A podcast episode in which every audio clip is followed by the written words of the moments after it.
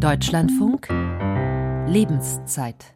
Und dazu begrüßt Sie an diesem Freitag Sören Brinkmann. Schön, dass Sie dabei sind. Wir leben in einem Land, in dem seit Jahrzehnten Frieden selbstverständlich scheint, in dem gesellschaftliche Konflikte beigelegt werden konnten, in dem die Zahl der erfassten Straftaten in der Kriminalstatistik in der Tendenz seit den 90er Jahren fast immer zurückgegangen ist. Klingt nach einem unterm Strich sehr friedfertigen Zusammenleben einerseits. Andererseits nehmen im persönlichen Miteinander Aggressivität, Wut oder sogar Hass immer mehr zu. So nehmen es jedenfalls viele Menschen wahr. Sei es, dass im Straßenverkehr Menschen angegangen werden, sei es, dass Lokalpolitiker bepöbelt werden und gleich den ganzen Job hinschmeißen, sei es, dass Rettungssanitäter bei ihrer Arbeit angegriffen werden, sei es, dass online übelste Beleidigungen ausgepackt werden. Über solche Beispiele wollen wir sprechen und über dieses Thema.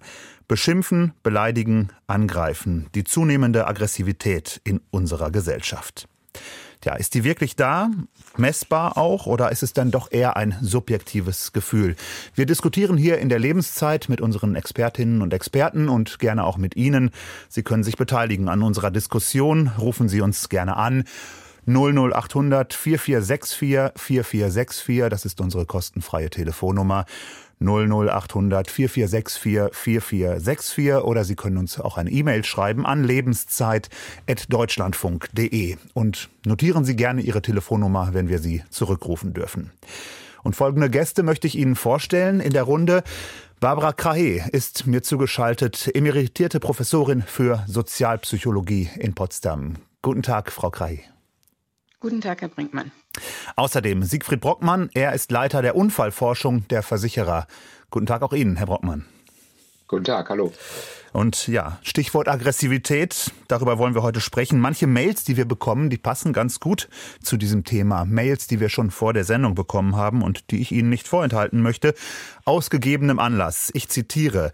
Es ist schon witzig, dass ausgerechnet der Deutschlandfunk das Thema zunehmender Aggressivität thematisiert, da Sie als devote Lakaien der linksextremen und klimaterroristischen Minderheit sich zu einem reinen Propagandasender entwickelt haben, der sich gegen die Interessen der Mehrheit der Bevölkerung richtet, die sie zwangsweise durchfüttern muss. Soweit eine Mail, die wir schon bekommen haben. Wir möchten sprechen über das Thema Beschimpfen, Beleidigen, angreifen, die zunehmende Aggressivität in unserer Gesellschaft. Frau Krahe, ich habe Sie gerade schon lachen oder schmunzeln hören, als ich die ja. Mail vorgelesen habe. Leben wir denn in einer aggressiveren Gesellschaft? Ja, ähm, bevor man diese Frage beantwortet, würde ich eigentlich ganz gerne mal ähm, darauf hinweisen, womit wir es eigentlich zu tun haben. Ich vertrete ja jetzt hier heute die Sozialpsychologie und in diesem Feld verstehen wir unter Aggression ein Verhalten mit Schädigungsabsicht. Und ich glaube, wir müssen uns klar machen von vornherein, dass Aggression so etwas ist wie eine soziale Konstruktion. Wir verständigen uns als Gesellschaft darauf, welche Verhaltensweisen, Äußerungen wir als aggressiv ansehen wollen und welche nicht. Mhm. Schönes Beispiel ist die MeToo-Bewegung etwa, die auf einmal Verhaltensweisen als aggressiv bezeichnet und als übergriffig, die man vorher völlig normal fand. Das heißt, das, das heißt, es wir, verändert ich, sich auch, was wir als Aggressivität verstehen. Ja, ganz genau. Es verändert mhm. sich. Ähm, es verändert sich in unterschiedliche Richtungen. Wir werden gleichzeitig toleranter, aber auch intoleranter gegenüber Verhaltensweisen, die wir dann als Aggression neu bewerten oder nicht mehr bewerten. Und ich glaube, das ist vielleicht ein Rahmen, mit dem wir einsteigen können in die Diskussion, weil wir das immer mit bedenken müssen. Mhm. Wenn Sie sagen toleranter und gleichzeitig intoleranter, was meinen Sie damit? Wie passt das zusammen?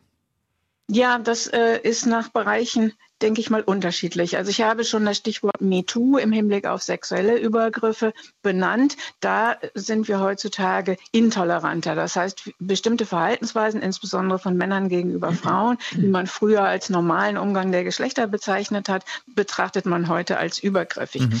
Auf der anderen Seite äh, gibt es aber genügend Beispiele, etwa, Sie haben es ja schon angesprochen, Aggression in sozialen Medien und auch der Einstieg, ähm, die Einstiegsstellungnahme, die Sie vorgelesen haben, bei denen die Toleranz gegenüber Aggression gewachsen ist. Also Menschen heutzutage Verhalten mit Schädigungsabsicht zeigen, ähm, was sie früher vermutlich sich nicht getraut hätten. Mhm. Das heißt also, je nachdem, in welchen Lebensbereich wir schauen, müssen wir die Frage unterschiedlich beantworten, ob wir toleranter oder intoleranter geworden sind gegenüber Verhalten mit Schädigungsabsicht, also gegenüber Aggression. Hm. Gut, dann haben wir festgelegt, also, wenn man das jetzt so definieren möchte, Aggressivität oder Aggression als ja, Ausdruck oder beziehungsweise äußert sich darin, dass man andere schädigen möchte. Wenn man das dann sozusagen definiert hat, kann man dann messen, ob es in der Gesellschaft aggressiver wird oder weniger aggressiv? Ja, das kann man aber nur dann messen, wenn man tatsächlich auch immer gleich misst. Ich glaube, das wäre eine gute Frage für Herrn Brockmann, weil mhm. er in seiner da gebe ich die gleich weiterhin, ja, aber ja. gemacht hat.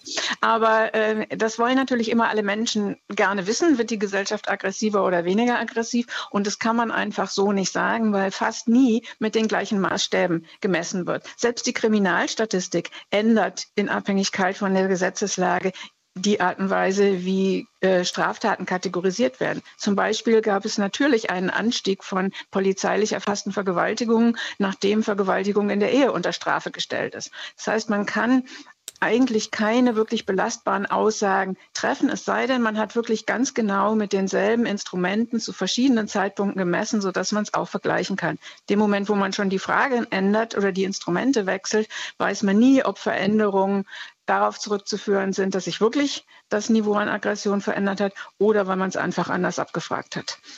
Ja, Frau Krahe, Sie haben gerade schon hingewiesen auf Siegfried Brockmann, der auch mit in der Runde ist. Und die Frage, ob man das messen kann, ob es gesellschaftlich aggressiver wird, die war nicht ganz zufällig gestellt. Und Sie haben schon auf Herrn Brockmann verwiesen.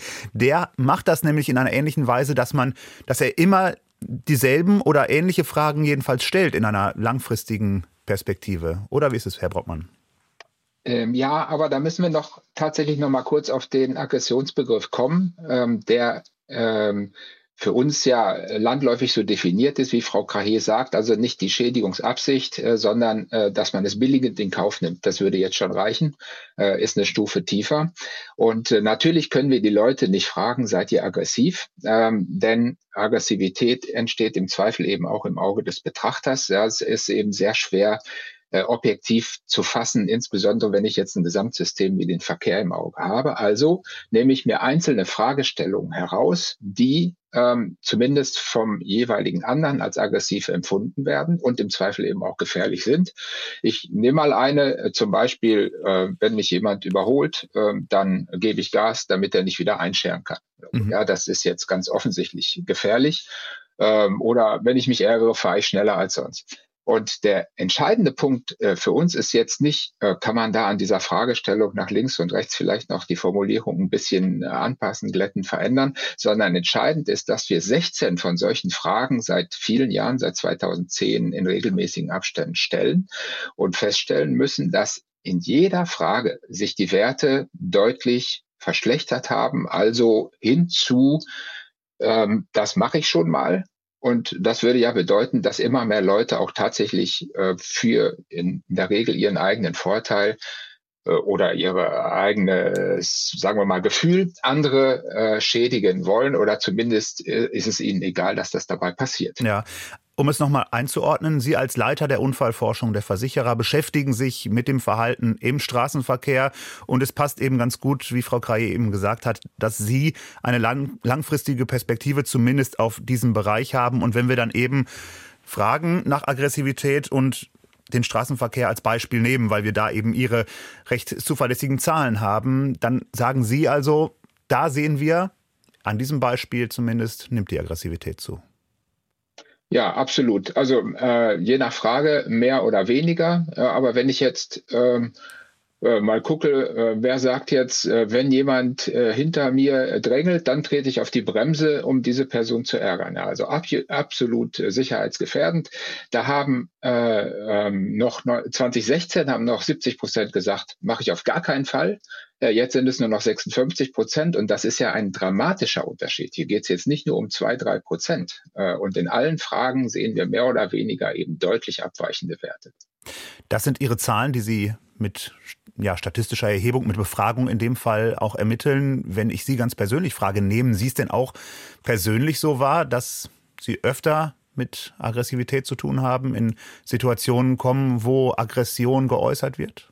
Herr Brockmann? Ja, also tatsächlich äh, ist das für mich persönlich so und auch der Deutsche Verkehrsgerichtstag hat sich im Jahr 2013, wenn ich mich recht erinnere, mit dieser Frage beschäftigt und hat uns äh, dann ja auch animiert, diesen Fragekomplex noch weiter auszuweiten. Ähm, weil da war schon, also aus der Bevölkerung heraus, auch in Mails, die mich erreichen, kommt eben immer wieder dieser Punkt, äh, dass man sich sehr unwohl fühlt im Verkehr, ähm, dass man sich bedrängt fühlt. Ähm, das trifft ja nicht nur Autofahrer untereinander, sondern gerade eben auch Radfahrer und Fußgänger, äh, die selbst bei Grün nicht mehr in Ruhe über die Ampel gehen können, weil dann da schon Abbieger es offenbar nicht aushalten können und ihnen fast über den Fuß fahren. All diese Dinge treten, glaube ich, für jeden wahrnehmbar deutlich häufiger, häufiger auf, als es früher der Fall war. Frau Krahe, wie nehmen Sie es wahr? Sie persönlich gefragt? Ja, ja, ich nehme es äh, in Bezug auf den Straßenverkehr auch so wahr. Ich habe oft das Gefühl, wenn es nicht die Gesetze gäbe, die Menschen ähm, im Kopf haben, wenn sie mich jetzt überführen, dann äh, täten sie es vielleicht auch. Also der Verkehr ist ein gutes Beispiel, ähm, an dem man so allgemeinere Trends ablesen kann. Vielleicht kann ich noch auf eine Unterscheidung ähm, hinweisen, die aus den Beispiel-Items, die Jetzt haben wir leider die Verbindung zu Frau Krahe verloren. Das versuchen wir so schnell wie möglich zu, zu beheben und sie gleich wieder mit in die Runde zu holen, möglichst an derselben Stelle des Gedankens und dann setzen wir das gleich da fort. Und weil wir nicht nur auf den Straßenverkehr blicken wollen, sondern auf viele andere Bereiche, möchten wir auch bei Ihnen nachfragen, ob Sie Aggressivität erleben. Zum Beispiel, wenn Sie beim Arzt sind, auf dem Amt sind, wenn Sie von anderen Leuten etwas sehen, wie da möglicherweise miteinander umgegangen wird, ob sie in der Politik tätig sind, in der Lokalpolitik. Wir haben gleich hier in dieser Sendung noch einen ehrenamtlichen Ortsbürgermeister, den wir hören und der selbst mit Aggressivität konfrontiert war, in unterschiedlichsten Situationen. Wir sind gespannt. Erleben Sie Aggressivität? Das ist die Frage, die wir heute diskutieren möchten. Nehmen Sie eine allgemeine Verrohung in der Gesellschaft wahr? Welche Gründe sehen Sie für ein aggressives Verhalten im Alltag? Was hilft gegen Gereiztheit und Wut? Auch das möchten wir diskutieren heute in der Lebenszeit. Sie können sich gerne beteiligen. 00800 4464 4464, unsere kostenfreie Telefonnummer und unsere E-Mail-Adresse ist lebenszeit.deutschlandfunk.de. Und ich habe eben das Signal bekommen, dass Frau Krahe wieder in der Leitung ist. Und ja. ich hoffe, Sie können an derselben Stelle des Gedankens dann wieder nochmal einmal das Wort aufgreifen. Ja, ich wollte hinweisen, ähm, dass Aggression ja auch entsteht aus unterschiedlichen Zielsetzungen und Motiven und dass es auch ganz interessant ist, sich das im Hinblick auf den Verkehr anzugucken. Also wir unterscheiden einmal zwischen zielgerichteter Aggression, also ich möchte zum Beispiel schneller vorankommen und nehme dann in Kauf, dass das auch mit Gefahr und Schädigung für andere verbunden ist. Das ist eher so eine kaltblütige, äh, instrumentelle Form der Aggression. Und dann gibt es aber auch die eher emotionale, auf Ärger basierende Aggression. Da geht es mehr darum, negative Gefühle, eben insbesondere Ärger abzureagieren. Das ist eben zum Beispiel, wenn ich jemanden beschimpfe, mhm. ähm, der mir zu langsam fährt. Also diese beiden verschiedenen Erscheinungsformen von Aggression haben unterschiedliche zugrunde liegende Motive und ähm, natürlich auch dann unterschiedliche Ansatzpunkte, wenn man sich fragt, was kann man denn präventiv vielleicht machen oder um äh, die Aggression zu reduzieren. Da ist es schon sehr wichtig, ob das, was ich verändern möchte, eher so eine Rücksichtslosigkeit um meine eigenen Ziele durchzusetzen ist oder meine mangelnde Fähigkeit, meinen Ärger zu regulieren. Mhm. Das heißt, ich vermute mal, ähm, wir wollen erst Richtung Ende der Sendung über die Lösungen sprechen und möglicherweise auch mhm. über Wege heraus aus der Aggression. Aber ich vermute einfach mal, dass sozusagen die Aggression, die wirklich hinter der ein bestimmtes Ziel steckt, wahrscheinlich schwieriger ist, ähm, in den Griff zu bekommen, weil, weil dahinter ja steckt, dass man eigentlich sich von den Zielen vielleicht nicht abbringen möchte und äh, abbringen lassen möchte und deswegen auch vielleicht sogar sieht, mit meinem aggressiven Verhalten habe ich Erfolg. Ähm, da ist wahrscheinlich, ist es wahrscheinlich schwer, etwas dagegen zu setzen, oder? Würde ich, also ich wenn ich sagen darf. Okay, ja. Äh, Frau Krahe vielleicht ganz kurz und dann Herr Brockmann, ja. gerne als Ergänzung, ja. Ja, ich wollte eigentlich nur sagen, ich stimme dem nicht so ganz zu, weil ich glaube, dass es für viele Menschen auch extrem schwierig ist, ihren Ärger zu regulieren. Okay. Und dass da ja. anzusetzen auch ein dickes Brett ist. Aber Jetzt Herr Brockmann. Gut, ja. Ja, genau. Wir sind also völlig einer Meinung. Ich, ich sehe es eben genau umgekehrt. Ähm, denn tatsächlich habe ich ja durch das Sanktionierungssystem, also Entdeckungswahrscheinlichkeit durch Kontrollen und die entsprechend folgende Sanktionen durchaus die Möglichkeit, das Gesamtgefüge, also ich erreiche mein Ziel, wenn ich schnell fahre, wenn ich mich reindränge und so weiter, äh, quasi in ein anderes Gleichgewicht zu bringen. Wenn ich sage, ja, das hat aber möglicherweise für dich Konsequenzen, das kostet was, dann kann man das im Kopf ventilieren und im Zweifel sagen, ja, dann lasse ich das doch lieber bleiben. Während das heißt, das, andere, spielt das, also das Rationale Emotion, viel mehr eine Rolle ja, als das Emotionale. Ja, ja, das kriege ja. ich eben nicht. Das mhm. haben wir beim illegalen Autorennen zum Beispiel. Da stehen zwei an der Ampel und die hatten vorher noch gar nicht vor, äh, die Regeln zu verletzen. Dann gibt der eine Gas, guckt, guckt vielleicht rüber zum anderen, der versteht das Signal und dann rasen die los. Das kommt aus der Situation heraus und da hilft keine Strafandrohung der Welt, weil die halt in dem Moment einfach so gestrickt sind das Rationale ist dann vielleicht ein bisschen besser anzusprechen und in den Griff zu bekommen als das Emotionale. Wir bleiben aber noch bei der Bestandsaufnahme, ob wir in einer aggressiveren Gesellschaft leben.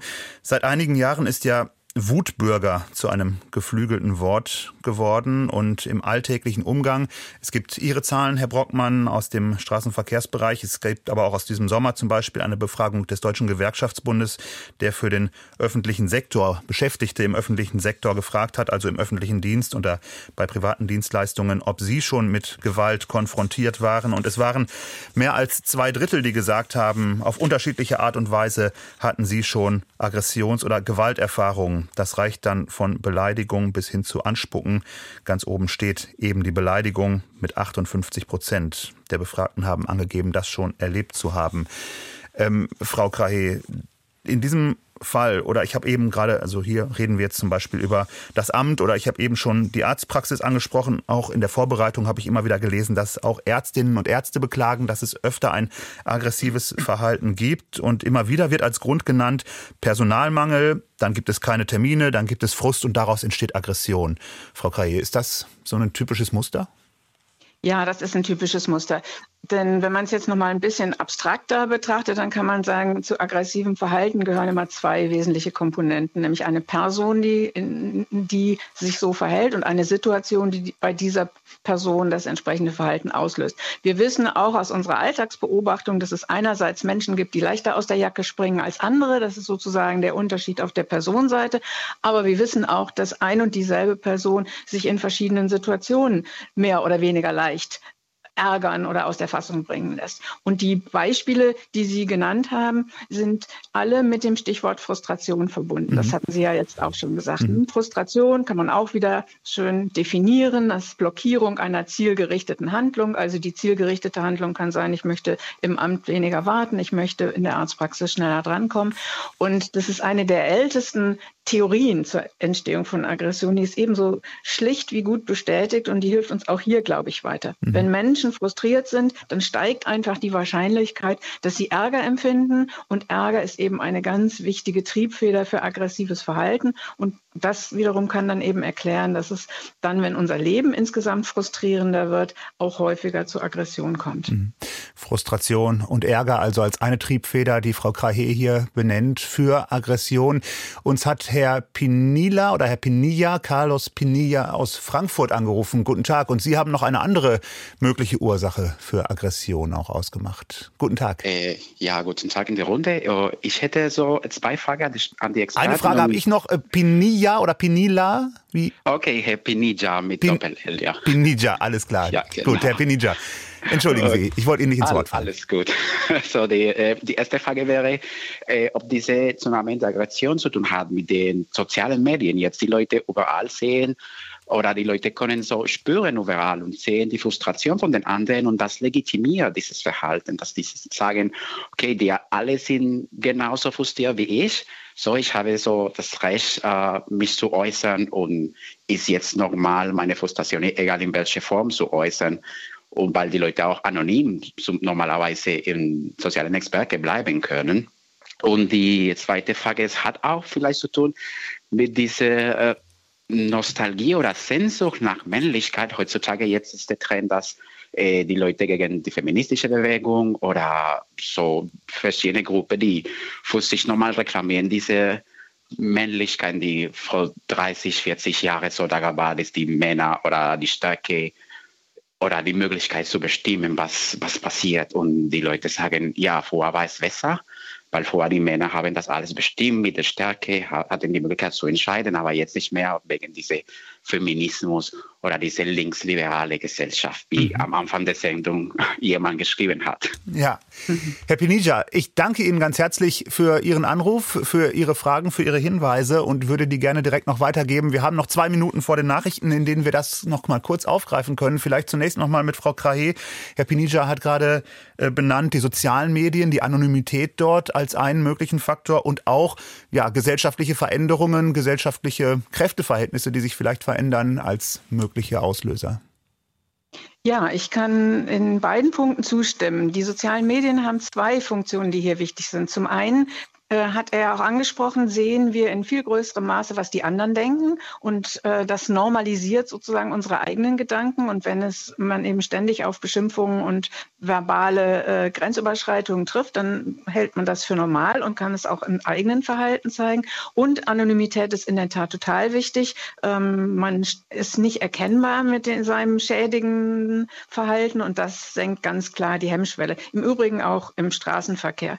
Und die zwei zweite Frage zu der Männlichkeit. Dazu haben wir auch Untersuchungen gemacht und haben festgestellt, je mehr Anteile des weiblichen Geschlechterstereotyps Menschen in ihrem Selbstbild haben, desto weniger verhalten sie sich auch aggressiv im Verkehr. Also auch da würde ich zu 100 Prozent unterstreichen, was der Anrufer gesagt hat. Und auf Unterschiede zwischen Männern und Frauen kommen wir dann gleich auch noch zu sprechen. Hier in unserer Sendung im Deutschlandfunk in der Lebenszeit diskutieren wir heute das Thema die zunehmende Aggressivität in unserer Gesellschaft. Beschimpfen, beleidigen, angreifen. Das ist unser Thema heute und Sie können sich gerne weiterhin beteiligen. Sie können uns anrufen 00800 4464 4464. Das ist unsere kostenfreie Telefonnummer 00800 4464 4464 oder schreiben Sie uns gerne eine E-Mail an lebenszeit@deutschlandfunk.de, gerne auch mit Ihrer notierten Telefonnummer darin.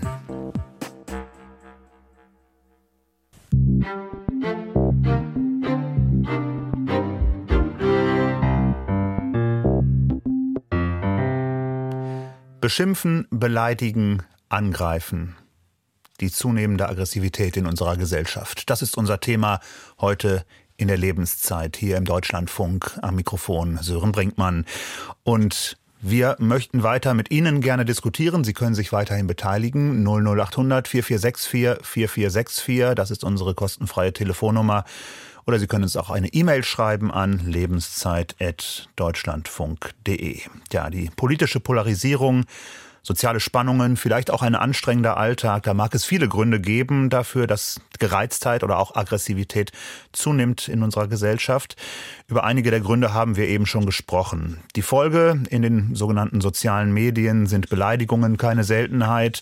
Die Stimmung in der Öffentlichkeit wirkt zunehmend gereizt und immer wieder kommt es auch zu Gewaltausbrüchen sogar gegenüber Rettungskräften. Und auf Deutschlands Straßen geht es rücksichtsloser zu, wie eine Befragungsstudie der Unfallforschung der Versicherer zeigt, für die Herr Brockmann zuständig ist, der hier in der Runde ist und von dem wir das eben auch schon gehört haben.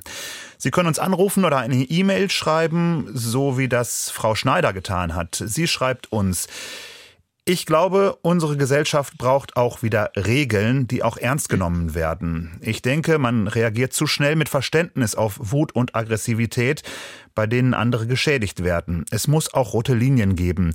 Wenn man alles erlaubt und versteht, verlieren die Leute die Orientierung. Herr Brockmann, im Straßenverkehr gibt es klare Regeln. Regeln fordert Frau Schneider hier. Helfen Regeln? Ja, das hatten wir ja eben gerade schon mal kurz angesprochen. Natürlich helfen Regeln, äh, gerade bei solchen Delikten, die also mehr oder weniger bewusst begangen werden, wo man sich durchaus überlegen kann, äh, schneide ich jetzt jemanden oder bleibe ich einfach dahinter, riskiere ich hier, äh, dass andere verletzt werden oder nicht. Dafür haben wir einen Rechtsrahmen, ähm, der nicht immer eingefordert werden kann, weil Polizei nicht überall ist, aber es gibt ihn. Ähm, aber wir haben eben andere Delikte, die tatsächlich äh, spontan entstehen und eben auch unterschiedliche Charaktere. Das hat Frau Krahe eben schon gesagt. Auf die wirken diese Regeln eben nicht. Und da steht man dann teilweise auch ratlos davor und muss, äh, muss konstatieren, dass die gesellschaftlichen Entwicklungen und Veränderungen äh, das eben tatsächlich begünstigen und wir relativ wenig Handhabe haben, das auch zu verändern. Mhm.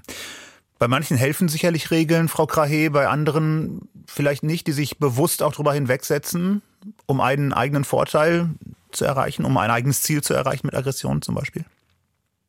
Ja, das wird man sicher so konstatieren müssen. Und ähm, die ähm, äh, Zuhörerin, die die Mail geschrieben hat, hat ja auch schon ganz richtig gesagt, wir brauchen Regeln, aber diese Regeln müssen ja nicht unbedingt gesetzliche Regeln und strafbewehrt sein. Wir müssen uns, glaube ich, schon klar machen. Ich hatte ganz am Anfang gesagt, Aggression ist eine soziale Konstruktion. Das heißt, als Gesellschaft müssen wir uns verständigen darauf, was wir tolerieren äh, als Verhaltensweisen und was nicht. Und da ist es in der Tat so, dass man manchmal schon den Eindruck hat, dass ein paar normale Regeln des Umgangs außer Kraft gesetzt werden. Zum Beispiel eben eben äh, auf, der, ähm, auf der Ebene der verbalen Beschimpfungen ähm, kann man das sicherlich konstatieren. Das sind Verhaltensweisen, die nicht unter das Strafgesetzbuch fallen, die aber trotzdem dazu beitragen, dass das Zusammenleben der Menschen problematisch wird. Und wir müssen uns eben auch fragen, ähm, wie viel Verständnis haben wir dann für solche Regelübertretungen. Aber ich würde schon sagen, das kann man nur zu einem geringen Teil mithilfe von formalisierten Regeln oder mithilfe gar des Strafgesetzbuchs lösen. Man muss eine gesellschaftliche Diskussion führen darüber, welche Verhaltensweisen wir akzeptieren wollen und welche nicht. Hm, welche Verhaltensweisen wollen wir akzeptieren? Und ja, haben Sie das Gefühl, dass wir in einer aggressiveren Gesellschaft leben? Sie können sich weiterhin beteiligen. Wir möchten aber auch ein paar Stimmen hören, die meine Kollegin Susanne Zare vorher vor dieser Sendung in den sozialen Medien eingeholt hat. Und die äußern sich folgendermaßen zum Thema Aggression in der Gesellschaft. Also aus meiner Wahrnehmung würde ich nicht sagen, dass die Gesellschaft insgesamt aggressiver geworden ist. Es gibt immer wieder Situationen, in denen ich überrascht bin, wie aggressiv in Anführungszeichen oder vehement Leute reagieren. Zum Beispiel, wenn ich mit meinen Kindern über den Bürgersteig mit dem Fahrrad fahre, was Kinder ja im Alter von bis zu zehn Jahren dürfen. Und auch mit einer erwachsenen Begleitperson. Und dann da wirklich sehr rigoros oder unfreundlich oder teilweise auch aggressiv zurechtgewiesen werde, denke ich mir jedes Mal so, boah, guck in die Straßenverkehrsordnung, da steht es geschrieben, so, das ist mein gutes Recht und ist auch kein Problem, sich da zurechtzufinden. Ich persönlich merke nicht, dass die Gesellschaft aggressiver geworden ist, da ich in einem sehr zivilisierten Umfeld arbeite und mich bewege. Wenn ich allerdings mitbekomme, welche Hassbotschaften im Internet kursieren, wie äh, bei Veranstaltungen Menschen ähm, entarten, indem sie ähm, beim Fußball äh, komplett jegliches Benehmen verlieren. Auch wurde mir berichtet, dass es in Schulen, auf den Schulhöfen immer rauer wird. Von daher denke ich ja, unsere Gesellschaft hat ein Problem mit zunehmender Aggressivität. Ein Problem mit zunehmender Aggressivität. Und ich würde gerne die erste Stimme nochmal aufgreifen, weil es da insbesondere um den Straßenverkehr ging, Herr Brockmann. Das heißt, auch wenn wie dieser Vater sich, wenn man sich im Recht fühlt oder im Recht sieht, vielleicht auch im Recht ist, dann hilft das nicht davor, dass man nicht doch bepöbelt oder zumindest irgendwie in einen Streit geraten kann. Ja, jetzt würde ich mal sagen, das ist natürlich hier Zufall, ob jemand jetzt äh, die Straßenverkehrsordnung kennt oder nicht. Das eigentlich dahinterliegende Problem ist ja das Bepöbeln. Also nehmen wir mal an, es wäre jetzt nicht ausdrücklich erlaubt, dann wäre es ja trotzdem für den Vater mit einem kleinen Kind sicherlich deutlich sicherer, als da auf der Straße zu radeln. Man könnte also einfach auch Verständnis haben für diese Situation. Ähm, und da gibt's halt äh, doch immer mehr Leute, die meinen, ähm, sie müssten quasi sofort äh, jedem mitteilen, ähm, was sie persönlich glauben, was gut ist und was nicht. Lassen Sie mich aber doch auch noch mal eins sagen zu dem, was Frau Krahe eben gesagt hat und was die zweite, was die Hörerin eben gesagt hat. Das Problem ist ja eher natürlich, äh, müssen wir uns gesellschaftlich verständigen, was geht und was nicht geht. Das Problem, was ich sehe, ist nur, dass die, diese Gesellschaft sich zunehmend segmentiert. Das heißt, ähm, ähm, verschiedene gesellschaftliche Schichten und Gruppen sprechen überhaupt nicht mehr miteinander. Äh, und wir haben Extrembeispiele, wie jetzt gerade zum Beispiel Beispiel auf dem Berliner Kudamm, der ja als Poser und äh, Raser-Hotspot bekannt ist. Ähm, und dort ist jetzt die zweite äh, Blitzersäule gesprengt worden. Und das ist, mal abgesehen davon, dass da Trümmerteile umhergeflogen sind, natürlich die maximale Form der Aggression. Und da sieht man eben schon, dass da äh, mit Verständigung wahrscheinlich nicht bei jedem allzu viel zu erreichen sein wird. Mhm. In dem Fall dann aber auch nicht mit Gesetzen oder mit Restriktionen wahrscheinlich. Ganz genau so ist das. Also das hat sich äh, bereits völlig von einem gewissen gesellschaftlichen Grundkonsens verabschiedet bei dem einen oder anderen. Und deswegen sehe ich dort relativ schwarz. Wir müssen aber auch natürlich konstatieren, dass die schweren Verstöße äh, gegen die STVO, auch im Aggressionsbereich, auch woanders. Das ist eine Minderheit von vielleicht 10, 15 Prozent. Das können wir wissenschaftlich relativ gut nachweisen, wenn wir uns ansehen, wer da in Flensburg äh, regelmäßig Punkte einfährt. Aber die kontaminieren natürlich das gesamte System. Mhm. Mhm. Soweit Siegfried Brockmann, Leiter der Unfallforschung der Versicherer. Und wir wollen weitere Stimmen von Ihnen gerne zu Wort kommen lassen. Ich habe eben schon meine Kollegin Susanne Zare erwähnt, die unter anderem in den sozialen Medien sich umgehört hat, aber jetzt hier während der Sendung auch ihre Mails liest, die uns erreichen. Und Susanne, was ist da der Tenor oder was liest du daraus? Ja, sehr, sehr viele Mails kommen erstmal rein und vor allen Dingen ganz viele stellen sich die Frage, was sind denn überhaupt die Gründe dafür, dass die Gesellschaft aggressiver wird? So schreibt zum Beispiel Wiebke Weiland. Ich denke, dass viele Menschen heute stärker unter Stress stehen als noch vor 10 oder 20 Jahren, sei es beruflich, auch durch den Fachkräftemangel, sei es privat, auch durch gestiegene Ansprüche an sich selbst. Man soll zum Beispiel der Familie gerecht werden, auf der anderen Seite aber auch noch Sport machen und beruflich erfolgreich sein. Und sie sagt, ähm, eine Lösung wäre, wenn die Aggressivität gesenkt werden soll, soll, dann muss die Politik die Rahmenbedingungen für Menschen verbessern. Ein anderer Grund beschreibt Robert Maczynski. Er schreibt, die Hemmschwellen sinken, weil die Welt schneller wird und die Kontrolle des Diskurses schwerer fällt. Zudem werden die teilweise anonymen Nachrichten im Internet immer aggressiver und die Hemmschwelle sinkt auch dort noch mehr.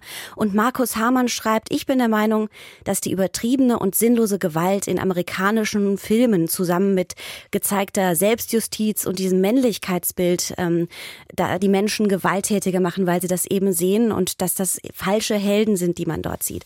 Aber viele schreiben auch von ihren Erfahrungen. Also zum Beispiel Inge Sukow-Homberg schreibt, ich wurde vor ein paar Wochen im Bus von zwei Jugendlichen tätig angegriffen und beschimpft und auf meine Bitte an den Busfahrer, er solle doch die Polizei rufen, wurde mir von ihm nur gesagt, rufen Sie doch selbst die Polizei. Und ähm, auch was den Straßenverkehr betrifft, gibt es viele Hörerinnen und Hörer, die beschreiben, dass zum Beispiel hier schreibt Nina Strugalla, ich nutze seit mehr als 20 Jahren das Fahrrad als Hauptverkehrsmittel und lebe im ländlichen Raum. Und wenn ich hier auf der Hauptstraße oder auf einer schmalen Straße unterwegs bin mit dem Rad, wo es keinen Radweg gibt, dann werde ich jetzt sehr, sehr viel häufiger aggressiv angehupt. Und alles in allem beschreiben Hörerinnen und Hörer einfach, dass die Aggressivität, egal ob es im Verkehr ist, im Netz oder auf den Straßen, dass es ihnen so vorkommt, als sei es mehr geworden. Spannend fand ich noch, dass eine Hörerin anonym schreibt, Guten Tag, ich gehöre leider zu den Personen, die zunehmend andere beschimpfen. Ich bin eine 58-jährige Frau, die eigentlich wahrscheinlich gar nicht so aussieht, als ob sie andere Leute anpöbelt, aber wenn vor mir jemand fährt, der auf der 50er Straße 30 fährt und an jeder Einfahrt hält, weil er denkt, er ist rechts vor links, dann springe ich auch aus der Jacke. Ich wünsche mir ein Schulfach Selbstregulierung oder Selbstbeherrschung. Und es ist ja auch interessant zu hören, dass Leute bei sich selbst feststellen, dass da ein bisschen die Aggressivität zunimmt. Und einen anderen Stichpunkt oder ein anderes ähm, Wort habe ich mir noch unterstrichen, was ich hier sowieso schon auf meinem Zettel hatte, nämlich das Stichwort Medien die Spielfilme, die möglicherweise auch etwas auslösen, wenn es um Aggression und Aggressivität geht. Danke, Susanne, erstmal für dieses Stimmungsbild. Und nicht nur E-Mails erreichen uns, sondern auch viele Anrufe. Und unter anderem hat uns Herr Jessen aus Hamburg angerufen. Guten Tag. Ja, ja, einen schönen guten Tag. Guten Tag, Herr ähm, Jessen. Wie ist Ihre Haltung zu unserem Thema? Also erstens, ich liebe Aggression. Ja, das ist etwas, was wir brauchen. Also wenn ich schwere Arbeiten tun muss oder mich durch irgendwas durchboxen muss, dann muss ich aggressiv sein können. Und auf der anderen Seite, ich bin in den 60er, 70er, ja, eigentlich ja, 60er, 70er Jahren aufgewachsen und da gab es sehr viel Aggression. Also ich habe also ähm, so in der Peripherie von der Großstadt gelebt, auf dem Land und da war schon das Faustrecht sehr stark verbreitet. Und das ging teilweise auch zu fast folterähnlichen Zuständen, wo man dann also als jüngeres Kind ähm, über den Jägerzaun rücklings gehängt wurde und man kam nicht mehr runter oder man wurde mhm. irgendwo eingesperrt und kam nicht mehr raus oder solche Geschichten.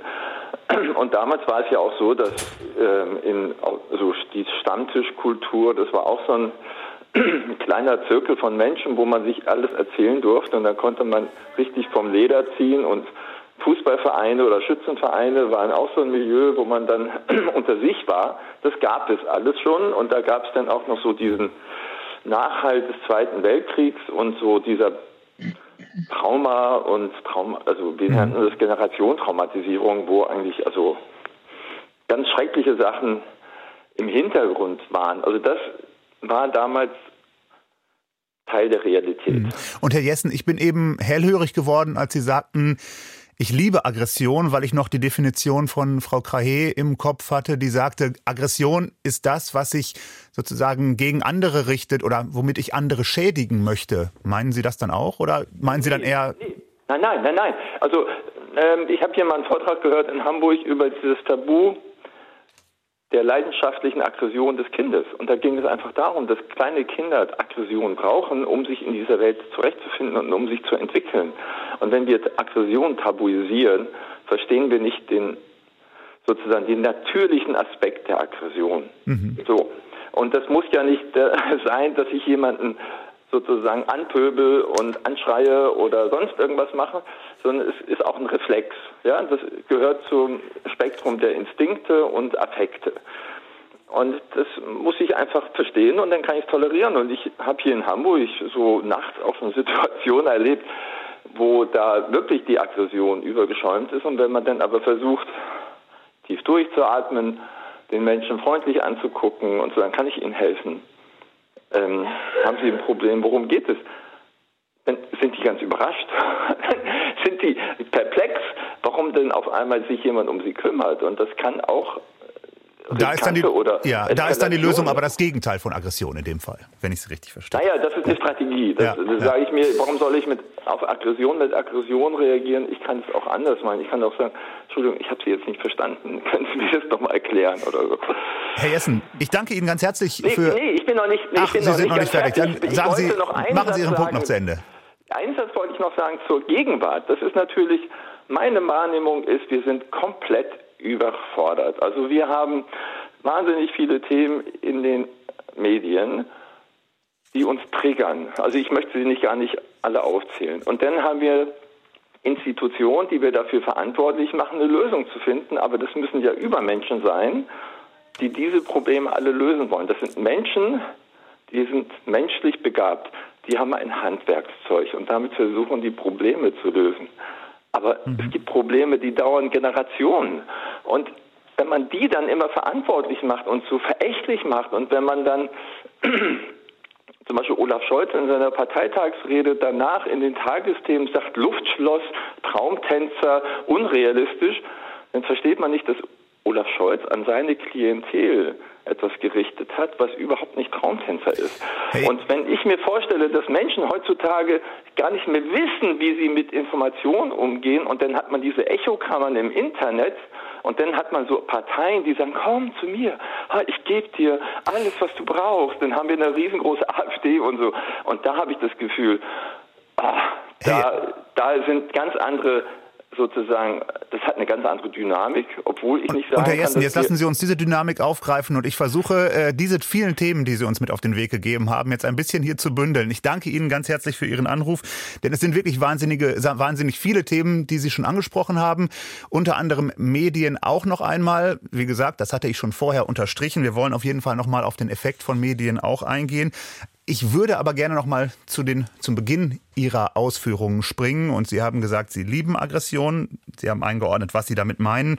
Aggressivität gehört irgendwie dazu. Das führt mich dann wieder zu Frau Krahe, Professorin für Sozialpsychologie. Frau Krahe, ist denn Aggressivität ein ganz natürlicher und ja auch gar nicht wegzudenkender Teil der menschlichen Psyche? Ja, also zunächst mal hat der Beitrag ja gezeigt, wie wichtig es ist, dass man sich über Definitionen austauscht. Ähm, mhm. Und ich denke, das Verständnis, ähm, dass der Anrufer ähm, hat, ist einfach ein anderes als das, auf dem wir operieren. Das haben Sie ja dann auch nochmal zurückgespiegelt. Ja, es gibt auch durchaus eine evolutionstheoretische Erklärung des aggressiven Verhaltens. Das bezieht sich vor allen Dingen darauf, dass der Aggressor ja zunächst mal der Stärkere ist und wenn er seine Interessen durchsetzt, dann eben auch den Schwächeren überwinden kann. Ähm, es gibt aber auch ein einfaches Gedankenexperiment innerhalb dieses evolutionsbiologischen äh, Zugangs, nämlich dann, wenn immer der aggressivere gewinnt, am Ende nur noch der alleraggressivste übrig bleibt. Und das ist auch nach der Logik der Evolutionstheorie für das Überleben der menschlichen Spezies nicht gut.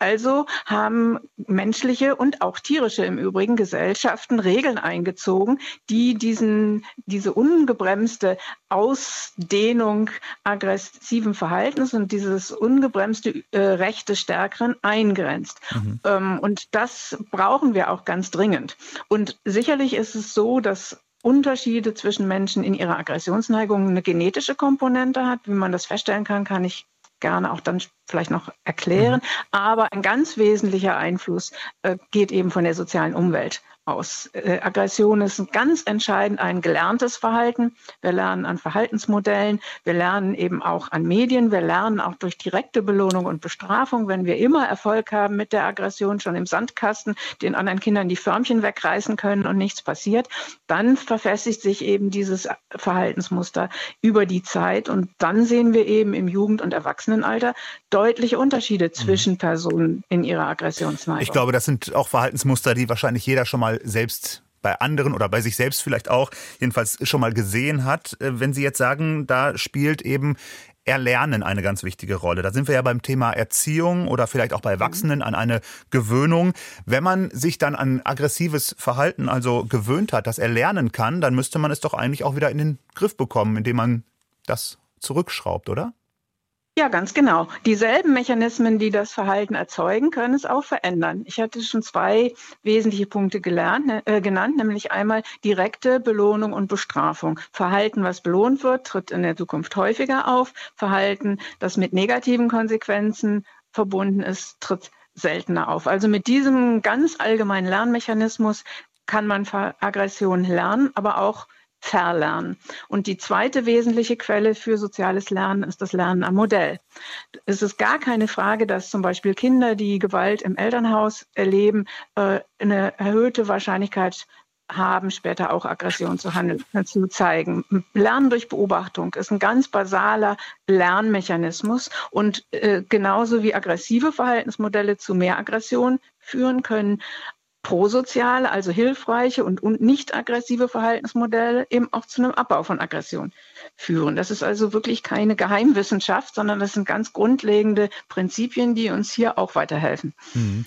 Wir sind ja jetzt auf der persönlichen Ebene ähm, und ja, Sie haben geschildert, wie oder was auch eben zum äh, ja, zur Aggressionsneigung führen kann. Wie wichtig sind denn situative Einflüsse? Also ob ich so, zum Beispiel soziale Zurückweisung erfahre oder ob ich, Sie haben eben schon von Frust gesprochen, wenn ich in der Arztpraxis ewig warten ja. muss oder auf dem Amt oder so etwas, wenn, wenn sich da etwas aufstaut. Ja, wir wissen ziemlich viel über die situativen Bedingungen und die sind auch in der Tat sehr wichtig. Sie haben schon das Stichwort soziale Zurückweisung genannt. Das ist gar keine Frage, dass Menschen eben ein starkes Bedürfnis nach Zuwendung und Zugehörigkeit haben und wenn dieses Bedürfnis verletzt wird, dann entsteht Aggression. Es gibt da ein, ein sehr schönes und einfaches experimentelles äh, Spiel, was man dazu verwendet, um das zu zeigen. Das ist das sogenannte Cyberball-Paradigma. Da spielen drei äh, Männchen auf dem Bildschirm mit äh, einem Ball, werfen den hin und her und die Personen in diesen Experimenten sollen sich vorstellen, eines dieser Männchen seien sie selbst. Und dann bekommen sie am Anfang nach so einem Gleichverteilungsprinzip den Ball zugeworfen und nach einer Weile spielen aber nur noch die beiden anderen Männchen miteinander. Das heißt, unsere Versuchsperson ist ausgeschlossen. Mhm. Man sollte jetzt denken, ja, Pipifax, da wird doch wohl keiner drauf reagieren. Aber nein, auch dann, wenn man eben sich selber nur mit einem Strichmännchen identifiziert, steigt der Ärger und steigt die Aggressionsneigung, wenn man bei diesem Spiel ausgeschlossen wird. Und das Interessante ist, dass es selbst dann noch funktioniert, wenn man den Leuten sagt, dass die äh, Reihenfolge der, dieser Ballwürfe vom Computer gesteuert wird. Also noch nicht mal die Zurückweisung von realen Menschen passiert. Also das zeigt sehr schön, dass selbst in so einer ganz künstlichen Situation soziale Zurückweisung so einen starken Effekt hat. Und dann natürlich noch mal mehr, wenn es sich um reale Personen handelt. Ja, kann man also ganz kurz mhm. sagen, Menschen sind soziale Wesen und wollen teilhaben. Ganz genau und reagieren extrem empfindlich und zwar auch mit äh, Aggression mhm. auf soziale Zurückweisung. Und ich hatte eben angesprochen, dass wir auch noch mal auf die Unterschiede zwischen Männern und Frauen schauen möchten. Und wir können das, wie immer, wenn wir konkrete Zahlen haben möchten, ganz gut anhand der Unfallforschung beziehungsweise der Straßenverkehrsforschung von Herrn Brockmann tun. Ähm, Siegfried Brockmann, Leiter der Unfallforschung der Versicherer, der seit Jahren immer wieder dazu fragt, wie Menschen sich im Straßenverkehr verhalten. Und ich habe gerade Ihre Statistik beziehungsweise eine Schautafel vor Augen mit der Überschrift Männer verstoßen öfter gegen Verkehrsregeln als Frauen. Darunter sind dann einige Tortendiagramme.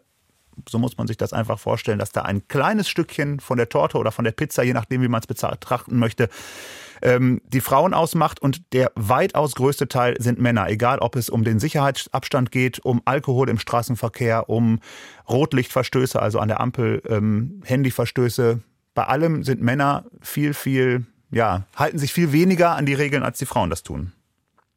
Ja, das ist so und äh, das kann man auch noch weiterspinnen. Wir haben ja auch noch gefragt, welche Änderungen wünscht man sich in der Gesetzgebung und da sind dann einige genannt, die vermutlich zu mehr Sicherheit führen würden. Auch da sehen wir ein klares Gefälle zwischen Mann und Frau. Also Männer sind überwiegend mit dem Rechtsrahmen eher glücklich oder würden den vielleicht sogar noch äh, erleichtern und Frauen wünschen sich da eben äh, deutlich straffere Regeln, damit es sicherer zugeht. Und in den äh, Unfallzahlen übrigens sehen wir ja genau dasselbe. Auch dort sind Männer deutlich häufiger als Unfallverursacher äh, zu finden. Und jetzt kann ich das gerne noch ergänzen mit insbesondere jungen Männern, denn das ändert sich im Laufe des Lebens natürlich schon auch. Ähm, und, äh, und das hat möglicherweise auch mit dem zu tun, was wir eben schon diskutiert haben eine größere Aggressionsneigung möglicherweise dann auch bei den Männern. Wir diskutieren gleich weiter über dieses Thema hier in der Lebenszeit im Deutschlandfunk.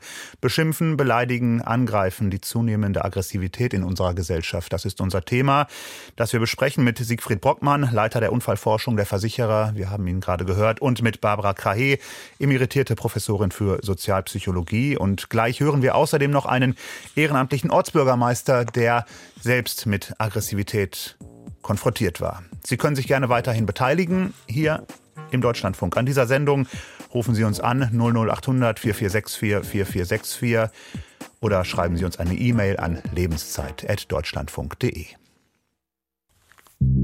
Deutschlandfunk Lebenszeit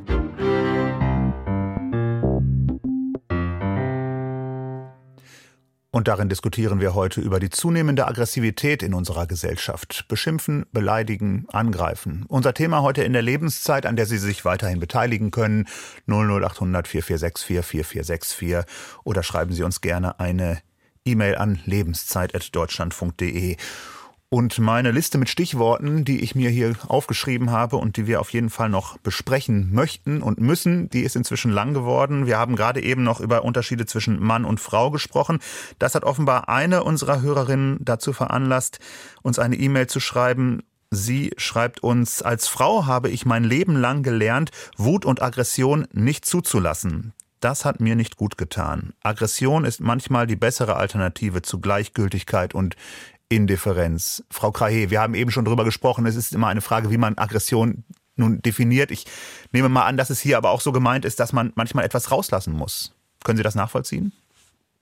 Ja, das kann ich nachvollziehen. Ähm, das ist aber, äh, und ich verstehe auch dieses Gefühl, was dadurch entsteht, gerade bei Frauen, dass es sozial inakzeptabel ist, sich aggressiv zu verhalten und dass dann eben diese Ärgererregung häufig nach innen verschoben wird, sozusagen internalisiert wird. Das ist durchaus ein Problem. Das heißt aber auch, wir müssen Wege finden, dieses Loswerden dieser Ärgererregung, dieser Wut auf eine Art und Weise zu ermöglichen, die nicht zu einer Schädigung von anderen Personen führt. Mhm. Das ist sozusagen die Herausforderung. Und ähm, da gibt es ja verschiedene Möglichkeiten, eben zum Beispiel Ärgermanagement zu trainieren, aber eben auch ähm, zum Beispiel äh, Emotionen auszulösen, die mit dem Ärger nicht vereinbar sind, um ihn in der Situation runterzufahren, aber ähm, die das Ausagieren von Aggression in dem Sinne eben, dass es Verhalten mit Schädigungsabsicht ist, das kann nicht der richtige Weg sein, weil ja dann eben immer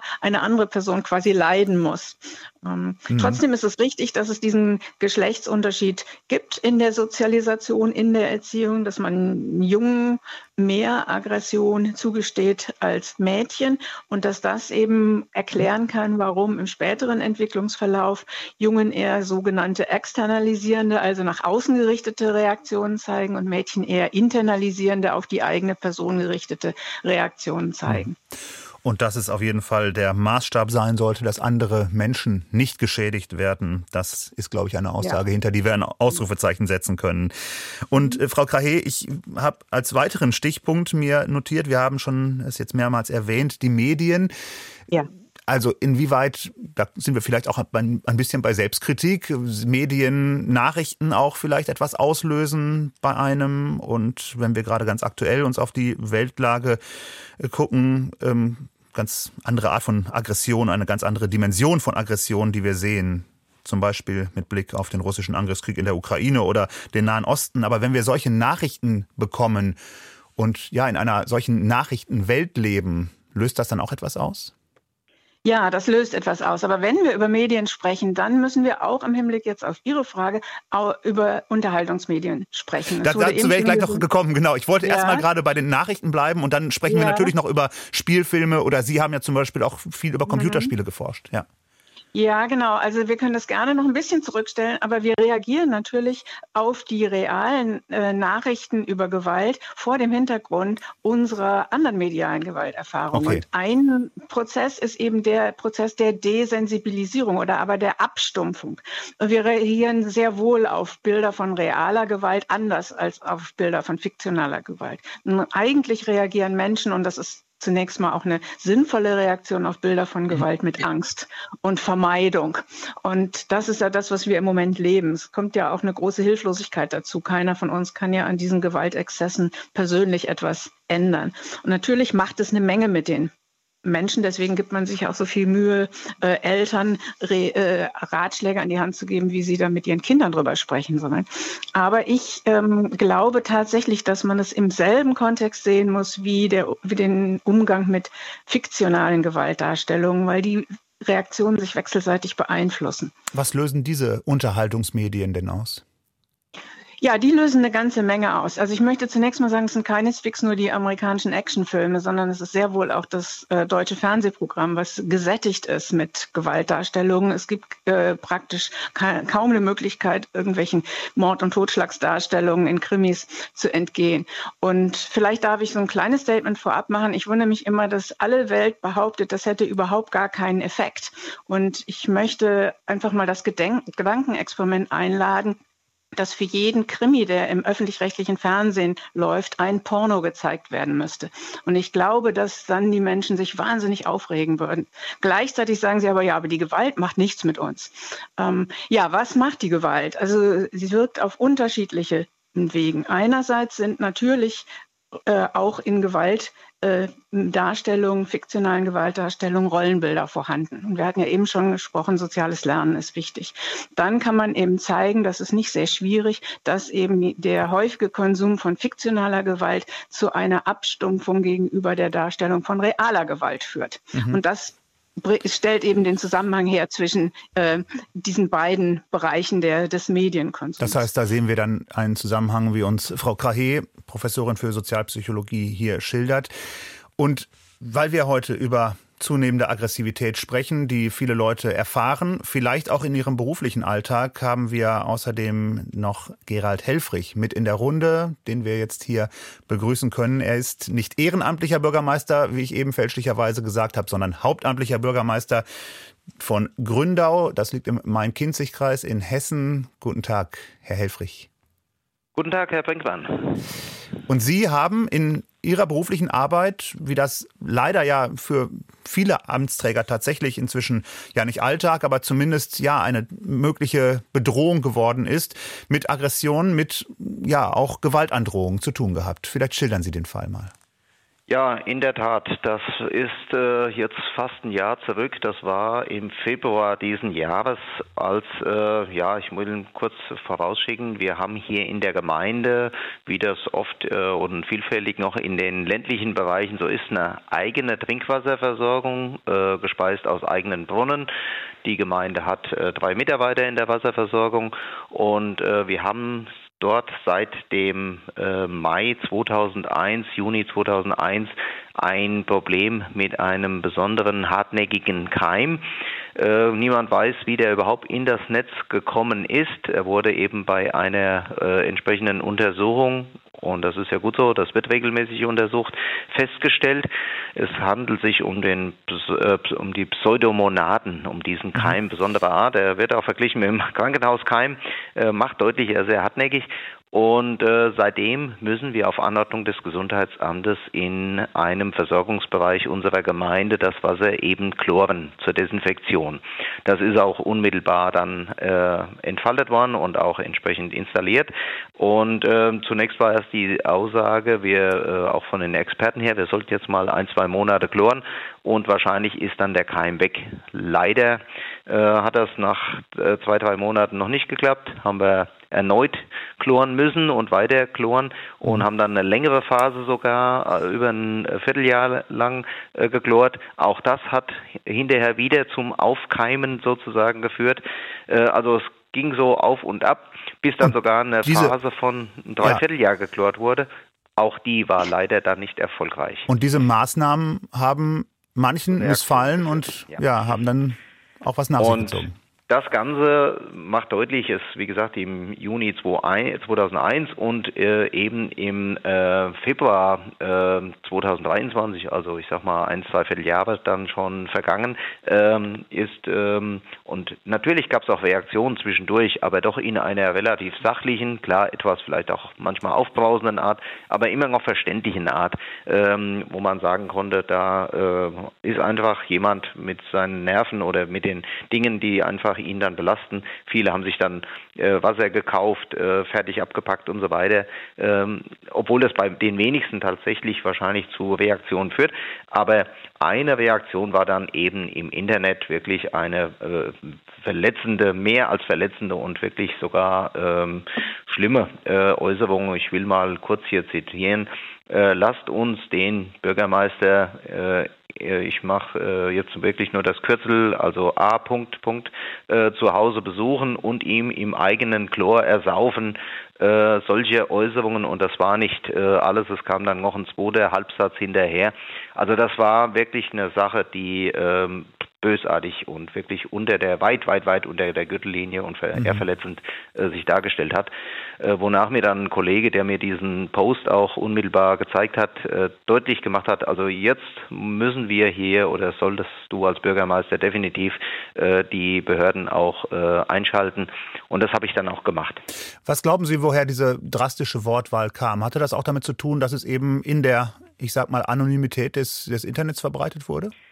Definitiv, denn diese Person ist auch davor schon immer mal zu allen möglichen Themen äh, aufgefallen. Und äh, das war letztendlich auch der ausschlaggebende Punkt oder mit ein ausschlaggebender Punkt, äh, wo der Kollege mir deutlich gemacht hat, hier, ich beobachte das, äh, das ist jetzt nur wieder mal ein Punkt.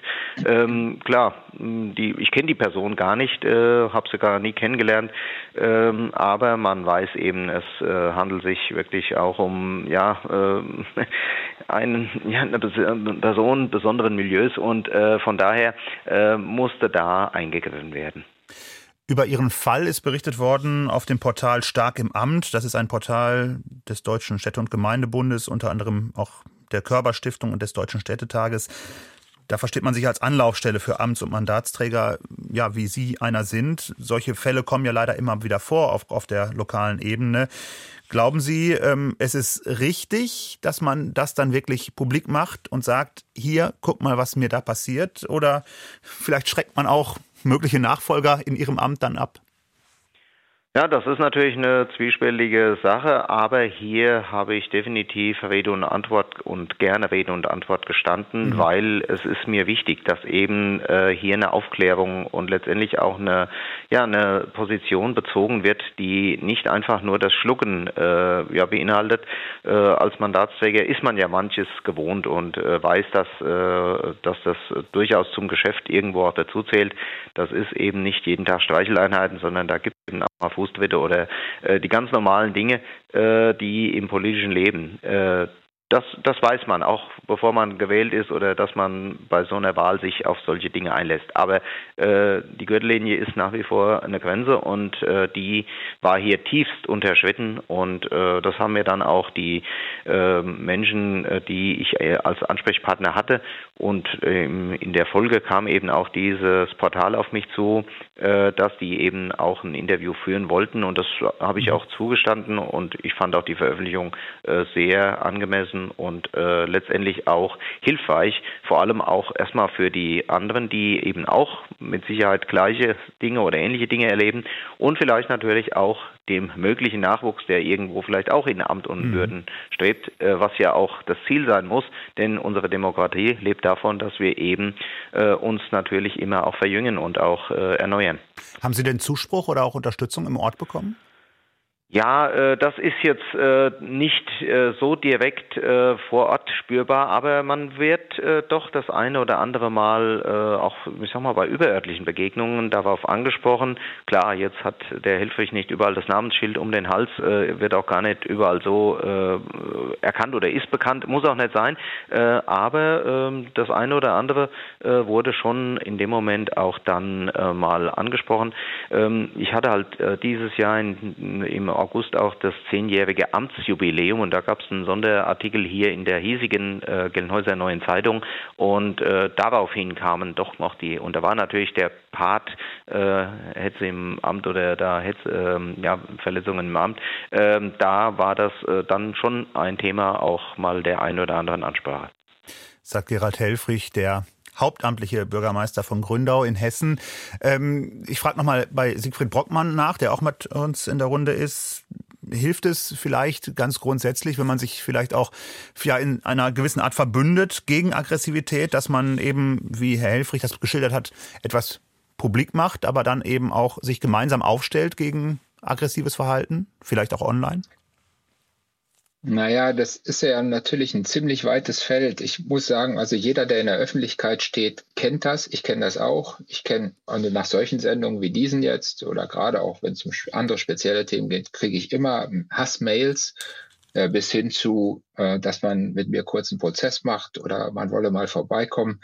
Äh, ich lade dann immer gerne zum persönlichen Austausch ein, will sagen, da kommt dann auch keiner. Also man muss auch sagen. Das heißt, was, was ignoriert man und was ähm, oder eben, worauf antwortet Genau, und das ist das Spannende. Und mein Spezialgebiet ist ja das Verkehrssystem. Und da ist es eben leider so, äh, dass all diese Menschen, die da irgendwas in die Tasten hauen, ähm, in der Regel nicht wirklich gefährlich sind. Aber wenn die in einem Auto sitzen und ein Gaspedal vor sich haben, sind sie eben unmittelbar gefährlich. Äh, und das macht mir eben besonderen Kummer. Ich sage immer, die haben im Grunde alle eine legale Waffe. Äh, und im realen Leben haben sie ansonsten eben keine Waffe. Da, Gott sei Dank sind wir da noch ein bisschen weit entfernt. Da gibt es ja andere Länder, die da durchaus Probleme mit haben. Das ist auch der Grund für ein Zitat, das ich von Ihnen gelesen habe, dass das Auto jedenfalls kein guter Ort ist, um Aggression loszuwerden. Ich würde gerne Frau Schöll mit in die Runde holen, die uns angerufen hat aus Lüneburg. Guten Tag, Frau Schöll. Ja, hallo. Schön, dass Sie äh. dabei sind und sagen Sie uns gerne Ihre Meinung zum Thema. Ja, äh, ich möchte sagen, äh, Aggression ist es jetzt ganz zum Schluss. Es fängt ja an, dass man traurig ist, wenn man äh, Nachrichten hört. Dann ist man irgendwann wütend oder zornig und wenn immer, und man trägt es ja mit sich rum, jeder Einzelne. Wir wissen, was in der Welt passiert. Äh, egal was, ob es die Kriege sind, ob es der Klimawandel, egal die Politik, jeder trägt es mit sich rum und jeder muss irgendwann, wenn es nicht los wird und nicht, nichts ändern kann, weil irgendwelche Gesetze im Wege sind und was weiß ich, äh, man muss ja irgendwo hin, man will was tun und kann es nicht. Und mit dieser Energie, das ist so ein, das ist ein, das ist ein, ein, ein Verlust an, an, an, Energie, den man selber hat. Haben Sie muss, ein... man muss irgendwo hin und kann es nicht loswerden. Ja, haben Sie eine äh, Idee, wohin damit? Von Ihnen, Bitte? Haben Sie eine Idee, wohin damit? In diesen Sendungen von Ihnen, ähm, da staut sich bei mir auch oft einiges an, auch eben wieder. Aber ähm, wenn man was verändern will oder ja, dann muss man doch miteinander reden. Und wenn es immer, wir sind heißt immer jetzt gespalten, geimpft oder ungeimpft, faul oder fleißig, Bürgergeld oder nicht. Das spaltet doch, das ist doch Themen, wo die Menschen aufeinander losgehen, äh, gegeneinander, gegeneinander losgehen. Es mhm. bleibt doch irgendwo. Und äh, ich weiß nicht, was das noch soll. Entweder finden wir uns als Gesellschaft, was immer das auch ist, und wir machen gemeinsam unser Ding. Aber äh, so, so wir sowieso nicht in Griff. Das können Sie vergessen. Dafür ist es zu viel, zu weit und das Internet ist schon zu groß und äh, ich weiß nicht, was es für Ende nimmt, wenn, wenn es heißt, äh, Deutschland muss wieder kriegstüchtig werden. Wissen Sie, was es mit uns macht? Ja, ich hatte äh, wenn eben. irgendjemand sagt und wir müssen das einfach so fressen und nichts gegen tun können. Frau Schöll, ich, ich hatte, eben, die, ich hatte eben die Frage ein, eingeworfen, wohin denn dann mit dieser Aggressivität? Ähm, jetzt habe ich ja, beim Zuhören ein äh, bisschen also verstanden, dass es Ihnen darum geht, zu reden. Alleine. Ich kann aber mit niemandem mehr reden, weil ja. ich laut werde. Ich schmeiße jemand Glas, ein Glas gegen die Wand oder äh, mache diese Dinge. Ich lasse es nicht an anderen aus, aber ich kann nicht mehr ruhig diskutieren. Ich ziehe mich zurück und äh, ja, aber ich muss auch irgendwo hin. Und ich verzweifle dran. Es ist auch diese Ohnmacht, unter der wir stehen. Wissen Sie, es ist eine Ohnmacht in der Gesellschaft, unter den Menschen, weil es kann nicht sein, was das ist und man kennt es so nicht und für jeden sind es Rätsel, jeder hat zu bezahlen, mhm. zu bezahlen und ich weiß gar nicht, wo das noch hinführen soll. Frau Schöll, hier sind Sie gut zu Wort gekommen gerade und äh, ich hoffe, dass ich ähm, das ja, ich Ihren Impuls richtig aufnehme, wenn ich daraus lese oder daraus höre, dass es Ihnen darum geht, zu reden. Und ja, reden, da sind wir vielleicht auch bei einer der möglichen Lösungen. Und damit bin ich nochmal bei Frau Krahe, Professorin für Sozialpsychologie. Ähm, ja, das war gerade ein eindringlicher, ein eindringlicher Appell von Frau Schöll, miteinander zu reden. Ähm, kann man dadurch etwas rauslassen und ja, vielleicht hilft das dann auch, eine, ein angestautes Gefühl irgendwie loszuwerden? Ja, also das kommt natürlich darauf an, wie man miteinander redet. Und wir haben ja schon darüber gesprochen, dass es sehr schwierig ist in Situationen, in denen man emotional sehr stark beteiligt ist, insbesondere im Hinblick auf den erlebten Ärger oder die Wut, eine Form des Miteinanderredens zu finden, die nicht von einer Schädigungsabsicht und damit eben nicht aggressiv ist. Das ist sicherlich was, was insbesondere in der Situation sehr schwer zu vermitteln ist. Also es ist sicherlich wie, äh, besser zu versuchen, erstmal die Wut loszuwerden. Und ein ebenso wirkungsvoller wie schlichter Ansatz, den eigentlich jeder aus seinem eigenen Leben kennt, ist zu versuchen, erstmal bis zehn zu zählen. Das würde ich auch für das Reden für eine sinnvolle Strategie halten. Nicht in dem Moment, wo die Wut am größten ist, eine verbale Äußerung rauszulassen, sondern erstmal zu versuchen, diese diese akute Ärgeremotion runterzufahren. Mhm. Und zum Beispiel einfach ein bisschen Zeit vergehen zu lassen, ähm, ist keine schlechte Strategie. Ist natürlich leichter gesagt als getan. Man kann das aber durchaus trainieren. Ähm, also ich würde sagen, Kommunikation ist per se gut, aber hier kommt es vor allen Dingen darauf an, wie man kommuniziert. Das heißt, ein bisschen warten, bevor man reagiert. Vielleicht auch bevor man an eine äh, E-Mail schreibt an den Bürgermeister, ja. der im Grunde eigentlich ja. nur im Interesse des Ortes handeln möchte, wenn man zum Beispiel das äh, Trinkwasser chlort. Ähm, darüber haben wir geredet, dafür reden, darüber reden wir heute in der Lebenszeit und ein bisschen wollen wir noch vorausschauen beziehungsweise auch nach Lösungen suchen. Und Sie haben jetzt gerade schon von diesem Herauslassen gesprochen, Frau Krahe. Damit meinen Sie aber nicht zum Beispiel Wuträume oder so etwas, was es ja auch inzwischen gibt, wo man alles kurz und klein schlagen kann, oder, oder gehört das auch dazu? Nein, das gehört sicher nicht dazu. Das ist eine geniale Geschäftsidee, den Leuten Geld dafür abzunehmen, dass sie Sachen demolieren können. Aber wenn man sich das mal ein bisschen genauer vorstellt, sieht man auch gleich, dass es nicht funktionieren kann über die Situation hinaus. Die Leute fühlen sich gut, wenn sie die Dinge zerdeppern. Ich habe gelesen, hier in Berlin gibt es so einen Wutraum. Da ähm, geht man nach der Scheidung hin, nimmt das Bild von seinem Ex und eine Flasche Sekt und dann haut man drauf. Was passiert? Man fühlt sich gut. Und was heißt das für den weiteren Verlauf? Das soll ja eigentlich eine Methode zur Aggressionsverminderung sein. Dieses gute Gefühl wird assoziiert mit dem aggressiven Verhalten. Und das heißt, die Wahrscheinlichkeit, dass es in der Zukunft wieder auftritt, die Aggression, um dieses gute Gefühl zu erzeugen, die steigt. Das heißt, diese Idee mit den Wuträumen ist als Strategie, die Menschen im Umgang miteinander friedlicher zu machen, auf gar keinen Fall geeignet, sondern das Gegenteil wird passieren. Mhm. Siegfried Brockmann möchte ich nochmal ansprechen. Sie haben vor allem den Blick auch auf den Straßenverkehr. Wir haben schon über viele ja, Auswege auch aus der Aggressivität gesprochen, beziehungsweise auch darüber gesprochen, wie man die einhegen kann in gewisser Weise. Zum Beispiel natürlich auch über Regeln, über klare Gesetze. Was würden Sie sagen, wie kommt man einer zunehmenden Aggressivität in der, in der Gesellschaft bei? Beim Straßenverkehr haben wir ja noch ein Sonderproblem, gerade wenn wir über das Thema äh, Kommunikation reden. Wir können schwer miteinander kommunizieren, weil ja jeder quasi in seinem eigenen Wohnzimmer sitzt, jedenfalls auf das Auto bezogen.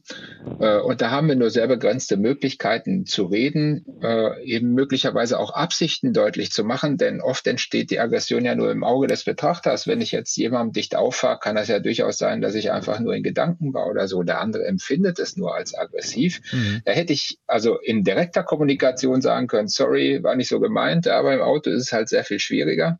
Und deswegen rate ich mir selber immer und eigentlich auch jedem anderen, äh, wir müssen zurück, ein bisschen zurück Empathie bringen in dieses System. Und das schaffe ich mir persönlich immer damit, dass ich in dem anderen Fahrzeug äh, jemanden mir vorstelle, den ich persönlich kenne und mag und dann wird es schon sehr, sehr viel schwieriger, sich aufzuregen und die Verständnisfähigkeit für den, die andere nimmt dann deutlich zu. Verständnis also aufbringen und ganz kurz noch die Frage auch an Gerald Helfrich, den Bürgermeister von Gründau, der selbst auch Aggressivität im Beruf in seiner Amtsausführung erlebt hat. Wie sehen Sie es? Um was kann eine Lösung sein, um der zunehmenden Aggressivität Herr zu werden? Ja, auf jeden Fall nicht äh, mit gleichen Mitteln reagieren, das ist das Schlechteste, sondern man muss natürlich äh, Ruhe bewahren. Und äh, meine, mein Prinzip ist eigentlich erstmal eine Nacht drüber schlafen, dann ist eigentlich manches schon äh, viel weiter weg, aber äh, ja, manches geht natürlich äh, nicht ganz spurlos an einem vorbei. Und ähm, das, ist natürlich schwierig. schwierig. Ähm, der, diese Aggression, der ich jetzt ausgesetzt war, wo einfach nur im Netz etwas losgepostet wurde, aber ihn so weit unter der Gürtellinie. Mhm. Äh, das ist schon ähm, eine Sache, die macht was einem mit einem. Ich war dankbar, dass wir, äh, dass ich gute Ansprechpartner hatte, die da wirklich eine Hilfestellung auch gegeben haben, zumindest dann auch die äh, ja, weiteren Schritte auch eingeleitet hat. Mir war es auch wichtig, dass hier tatsächlich eine staatliche Maßnahme erfolgt ist, also äh, wirklich dann auch ein Bußgeldbescheid ausgestellt wurde, äh, dass da genau, tatsächlich auch eine Ahndung erfolgt ist. Das ist äh, das, das hat es nach sich gezogen in Ihrem Fall, genau. Und Sie erzählen erzählen gerade oder Sie sagen gerade, es macht was mit einem. Ja. Das, da bin ich nochmal bei dem Punkt, den Herr Brockmann auch genannt hat, nämlich, dass man einfach auch auf der anderen Seite Verständnis für den oder diejenige haben muss, mit dem man redet. Wir haben hier heute geredet in der Lebenszeit über das Thema Beschimpfen, Beleidigen, Angreifen, über die zunehmende Aggressivität in unserer Gesellschaft. Mit Barbara Krahe, emeritierte Professorin für Sozialpsychologie, mit Siegfried Brockmann, Leiter der Unfallforschung der Versicherer und mit Gerald Helfrich, dem hauptamtlichen Bürgermeister von Gründau in Hessen. Unser Thema heute in der Lebenszeit und in der kommenden Woche, da geht es bei uns darum, äh, um ein Thema, ja, das gerade jetzt vielleicht vielen Menschen in der Weihnachtszeit schmerzlich bewusst wird. Es geht darum, wenn Eltern Eltern und Kinder keinen Kontakt mehr miteinander haben? Warum herrscht da plötzlich Funkstille? Haben Sie vielleicht selbst solche Erfahrungen in der Familie? Dann diskutieren Sie gerne mit und schreiben Sie uns jetzt schon eine E-Mail an lebenszeit.deutschlandfunk.de. Mein Name ist Sören Brinkmann und ich wünsche Ihnen einen angenehmen Freitag.